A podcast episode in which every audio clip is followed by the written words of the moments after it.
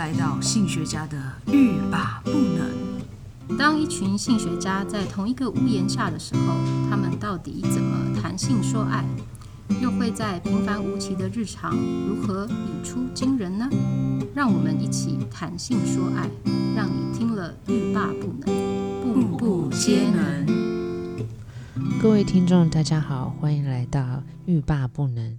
今天性学家书柜呢，要跟你分享的一本书叫做《性爱好科学》。那它的作者叫做 Emily Nagoski，它是一本翻译的书籍啊哈。那它的原文名称叫做 Come as you are。有时候呢，我们在说这个性相关的议题的时候呢，啊、呃、是非常多样又复杂的哈。那《性爱好科学》这本书呢，是一个，嗯，待会会跟大家稍微介绍一下这个 Emily Nagoski 她的这个 background，她的背景啊，他其实用了很多不同的角度哈，还有领域对性的科学的研究，来告诉我们一些性上面的正确的资讯。你有性的问题吗？你了解自己的性欲望、性高潮、性反应吗？哦，很多人呢。都有性的问题，但是呢，他们不敢承认，也不好意思问出口。很多时候，大家会用自己听过的传言，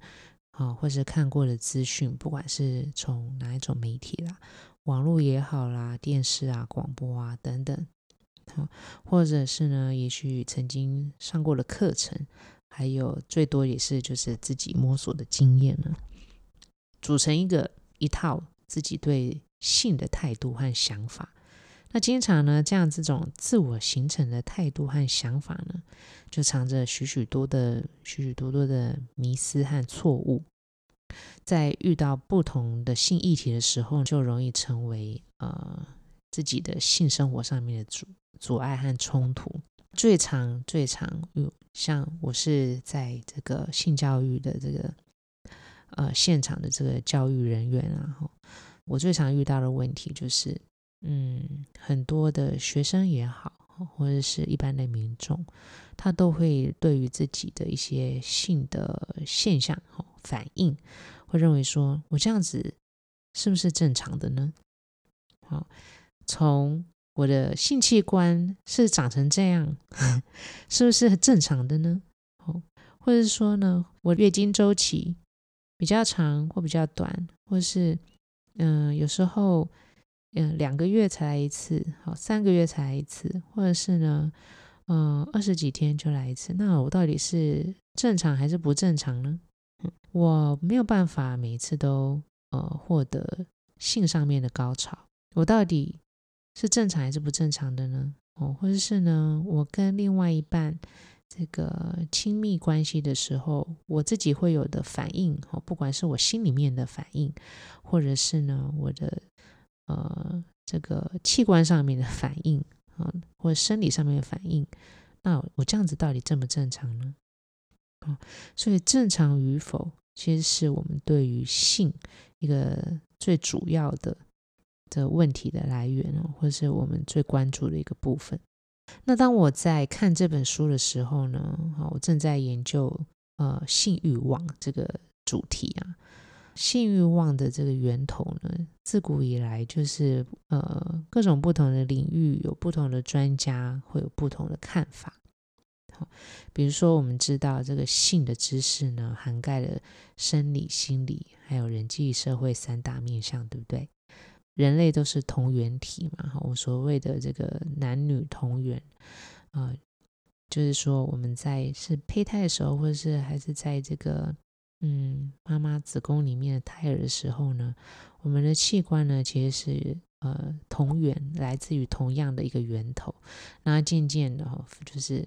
分变化成哦，就是发展成不同的状态。好，但是呢，我们生长成就是不同的，嗯，我们生出来哈，每个人呢其实也是独一无二的，不会有一模一样的。那我们也知道呢，有很多的这个性的谬误和迷思呢，其实也可以用很多科学的方法来验证、来破除。我刚刚说了，这本书的作者呢是 Emily Nagoski 嘛，哈。那这个 Emily Nagoski 呢，我后来翻了一下她的这个嗯学术养成的背景，她是在印第安纳大学还有这个金赛性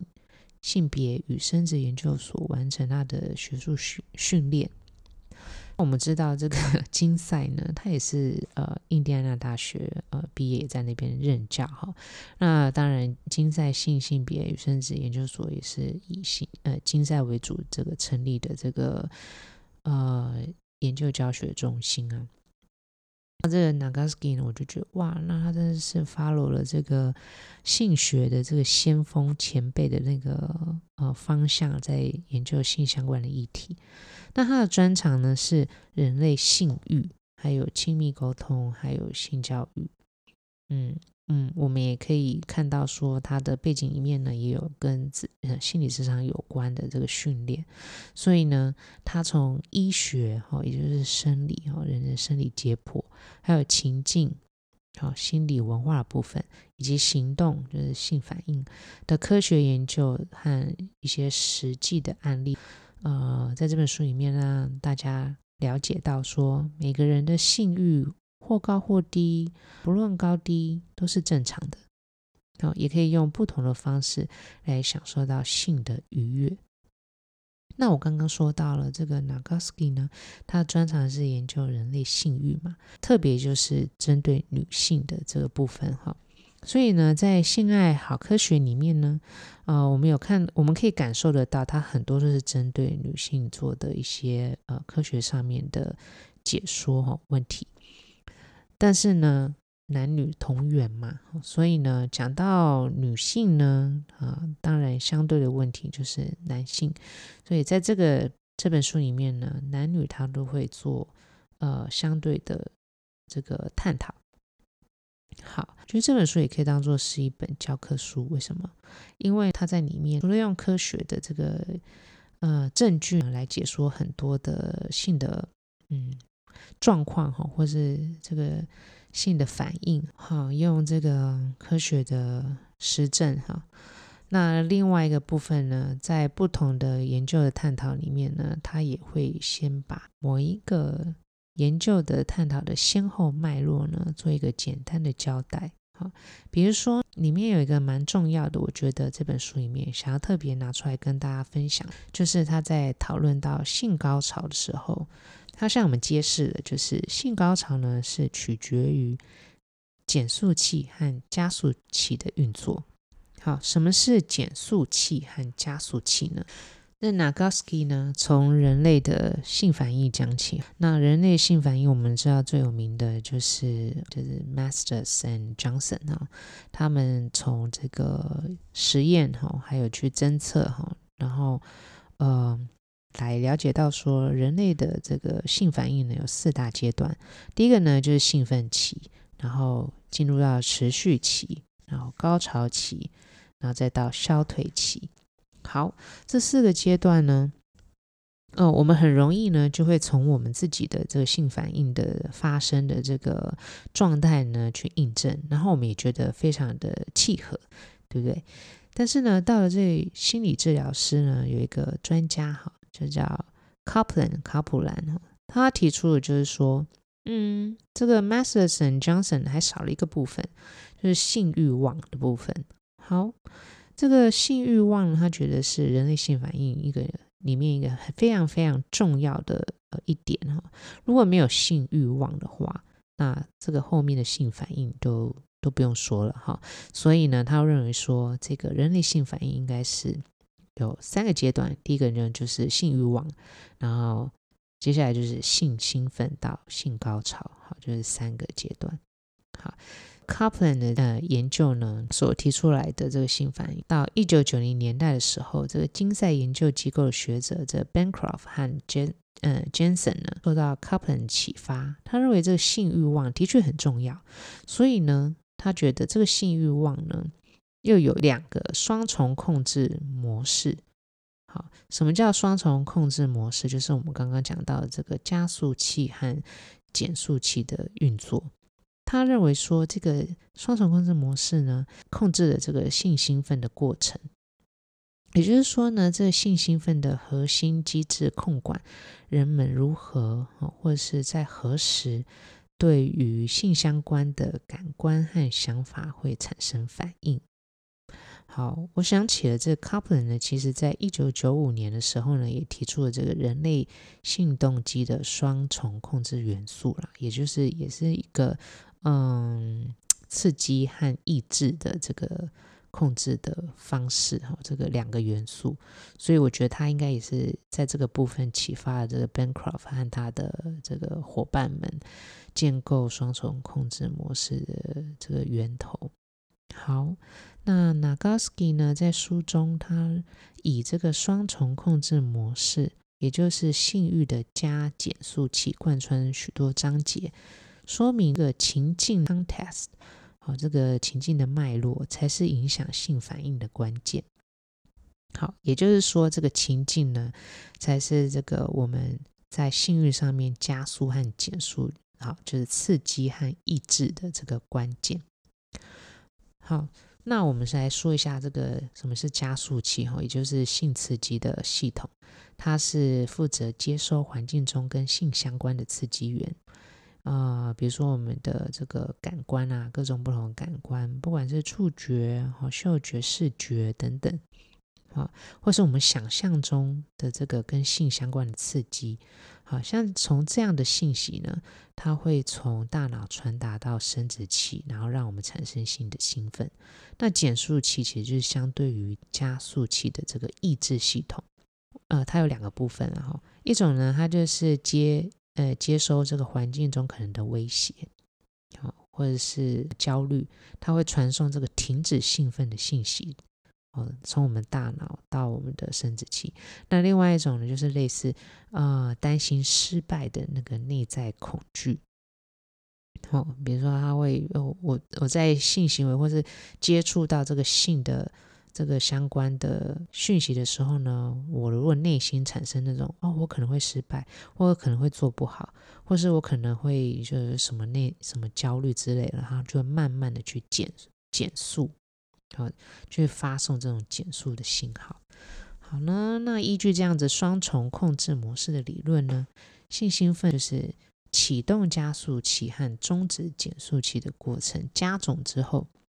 的产物。好，每那每个人的这个加减速器的敏感度不同啦，性兴奋的程度就会有差异。所以呢，Nagaski 呢就建议。如果我们要改变性欲低落的话呢，我们就要先从了解触发自己性刺激和性抑制的源头开始，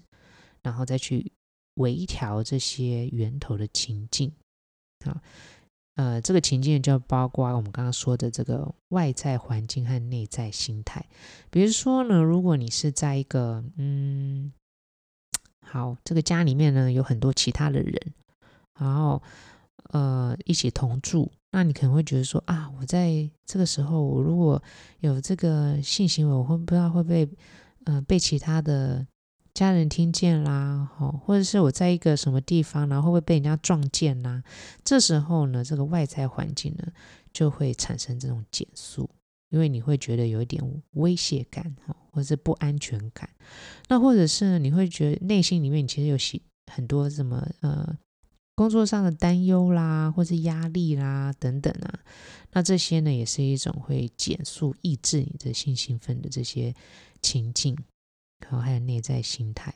所以呢，要怎么样让这个加速器发挥？比如说，对那个性的刺激的敏感度提高，然后排除这些减速器的刺激，好，这就是去微调的这个呃工作了。好，那书中对情境做了非常多仔细的说明，好，所以我们感兴趣的朋友们呢，可以呃去翻一翻书里面的内容。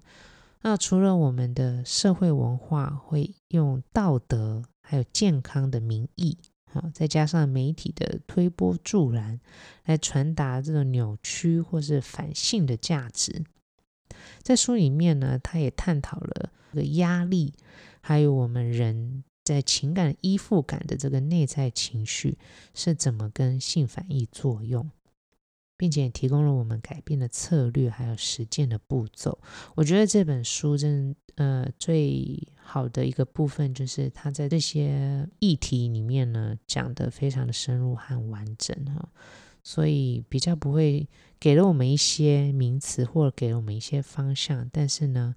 呃没有办法让我们可以深刻的理解或是做出。一些练习哈，或是告诉我们一些实践的步骤。另外一个，我觉得呃，想要跟大家分享的呢，就是在书中里面提到性兴奋、性欲还有性高潮三个主题。那我觉得这个这三个议题呢，是一般大众很容易有的迷思啊，也很容易因为这些迷思呢，影响对性的感受。其中一个呢，就是嗯。他提到说，主观性兴奋和生殖器的反应是不一致的。好，我们常常会觉得说呢，当我们呃感受到性兴奋的时候呢，我们的生殖器哈或者我们的性器官应该会有一个相对的反应，呃或者是一个呃连锁的反应哈。但是呢，其实呃不管是男生还是女生呢，性器官反应还有。主观性兴奋之间是没有必然关系的。那主观性兴奋是什么呢？就是你大脑里面，哦，就是我们说人类最大的性器官是大脑哈，就是你大脑认为，呃，会让你有性的感觉的东西呢，其实跟你性器官的反应是不一致的，没有必要必要的关联。简单一点来说呢，就是当男女接触到性相关的刺激的时候呢。感受到的性兴奋和性器官的变化并不一致，相同的性器官有时候反应呢，好、哦，它也不代表你就是会有性欲望或者性愉悦。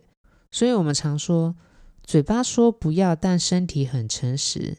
呃，用这种话来表示生理反应，就表示心理的欲望，其实是一种谬论啊。那要什么？呃，从什么地方来得知真实的性兴奋呢？哦，比如说，如果你跟另外一半，呃，在调情啊，哦，或者是呢，呃，有性的亲密的互动的时候，你就想说，那他的生理生理上，我没有办法从他的这个生理上面的反应，比如说勃起，如果勃起不是真正的反映他的这个性的愉悦。或者是性欲望的话，或者是我们说阴道湿润哈，不一定真的是性的兴奋的反应的话，那我们还可以从什么其他的部分来了解呢？好，他提到说，其实你可以从呼吸的急促感，或者是肌肉的紧绷感，呃，甚至他认为建议就是说，直接从伴侣的这个话语的反馈，好，来获得这个真实的反应，是最好的观察点。好，再一个呢，很容易会有的一个呃谬误呢，就是嗯，大部分的人哦，或是我们听到很多的这个以前的呃专家的说法，就是说性欲望呢是呃性驱力啊，或是是一种驱力。但是呢，Nagoski 呢，他在这边特别提出来说，我们要呃更正这样的一个想法，性欲望呢并非是驱力。好，如果呢性是一种驱力的话呢，那么性欲望应该是自发应对生死的问题，就像饥饿一样。好，呃，你如果就像那个食欲，对不对？你如果很饿，哈，你会想要吃东西。那你如果不吃东西，你就会死。没有吃东西，你就会你就会死。哈，就跟这个生死有关，生死存亡有关。哈，然而呢，没有性生活其实不会死。所以它呢，其实并不能说它是一种驱力。好，当你看到一个性感的人，哈，或是有一个性的想法的时候呢，它会激发你的内心对性的渴望或是冲动，这个是所谓的呃自发性的欲望。好，所以我们应该说，性欲望呢，可以是一种自发性的欲望。啊，它如果是你你认为比较接近驱力的话，那它就是一种自发性的欲望，感觉就像突然出现的，就是因为你的这个渴望或冲动出现的。但是呢，还有另外一种性欲产生的方式，也是很健康也很正常的。好，我们称之为是反应性欲望。呃，也就是经由感官到性相关的情境刺激，如抚摸、亲吻，哦，而唤起的这个欲望。那男女之间呢，就是也蛮有呃有蛮大差别的哦。我们知道，男性大约有百分之七十是以自发性的这个欲望的方式为主要的经历，呃，女人的自发性的欲望呢，大约是百分之十到二十。所以，我们可以说，性欲望呢是情境中产生的性兴奋。那几乎所有人的性欲望呢，都会都会有这个反应性的性欲望，而且是取决于情境的。好，那另外一个呢，这个有一个经常会有的这个迷思呢，就是性高潮和性器官的愉悦感没有绝对的关系。嗯、我们知道性高潮的形态有很多，对不对？好，那不同的人，他得到性高潮的方式不大一样，他的差异也可能也会很大。在古今很多这个科学家的研究之下呢，呃，把所有的这个性高潮呢，哦，会有一个共同的认定，就是性高潮指的是突发而且不自主的释放性张力。那 Goski 呢？他在这本书里面的倒数几章，他也有嗯，对于性高潮有很多的说明哈。他认为说，性高潮并不是性器官的反应，好，也不是愉悦感，好，他也没有什么哪一种性高潮就比较好，哪一种性高潮就比较不好的这种分别。性高潮呢，也不是这个演化之后适者生存的产物哦。我们常常说，就是从那个生物演化里面，我们会去探讨这个性现在存在的价值哈。因为当它脱离了这个生殖之后呢，它的这个。人类呃留下这个可以感受到性刺激或性高潮的这种呃器官或机制呢，到底是对于这个生存有什么样的关系呢？哈，所以他有些人认为它是一种呃演化的这个产物。好，所以呃 Nagoski 呢认为以上的这些呃说法呢，哈，或者是对于性高潮的这个诠释呢，都都是不正确的哈。他提出说。这个性高潮跟性兴奋一样，不是发生在生殖器上面的，而是发生在我们大脑中的现象，是我们对于瞬间释放张力的感觉。也因此呢，感觉好坏呢会受到情境的影响。好，看到了这个 Nagoski 又从情境哈来跟我们说明引发性高潮、性兴奋的呃源头。那所以呢，感受好坏。受到情境的影响，它就不一定是全然愉悦的。那我们常常认为说，男性的高潮就发生在阴茎啊、前列腺啊、会阴啊，那女性呢，它就相对于就是呃男性的阴茎的，就是发生在阴蒂啊、阴唇啊、阴道等等部分。哈，甚至我们一天到晚在寻找 G 点啊、U 点啊、A 点啊，啊，我们都会认为说，总是要朝着这些部位的刺激哦。就能达到性高潮的愉悦，但是呢，从之前我们这些章节看到，从情境和双重控制模式的脉络来思考性高潮的话，想要追求性高潮的愉悦，其实就是必须要将身体、大脑还有情境的交互影响一起考虑，好，然后摆脱固定性爱的模式，还有高潮的迷思，一定是。绝对第一件必要的事情，所以不一定我们一定要去寻找这个某一些刺激点以后，然后才能获得高潮，或是呢，我们一定要用某些姿势，好，或者是呢，我们一定要，嗯、身体有某些能力才可以获得高潮，而是身体、大脑和情境那种交互影响的感觉。好，这三点哈，我刚刚说到，我觉得就是除了双重控制模式的这个概念之外呢，还有对于某些呃，即便是嗯性健康方面的专家，也有很有可能会有的一些对于性兴奋、性高潮还有性性欲望的迷思的一些非常科学性的这个资料的证明还有解答。好，所以呢，《性爱好科学》呢这本书呢，嗯，对于一般民众来讲，虽然有一点点厚。但是他用诸多的科学证据来解答许多大众在性生活之中常常会面临的问题，然后也纠正我们呃造成这些问题的错误观念。哦，甚至觉得这个 Emily Nagoski 呢，她用的一些伴侣的性故事。哦，还有平易近人的这个描述的方式，以及呢，它有很多信手拈来的这个媒体讯息，还有案例，嗯，都跟我们的生活蛮贴近的。一方面觉得可以让我们比较容易去接受这些资讯，啊，另外一方面我也觉得呢。那 Nagoski 呢，他用这样的一个方式，不断的在暗示我们说，其实我们的生活就在性里面呢，性之中哦，每天都跟性为伍，跟性相处，没事的，我们都很正常，而且呢，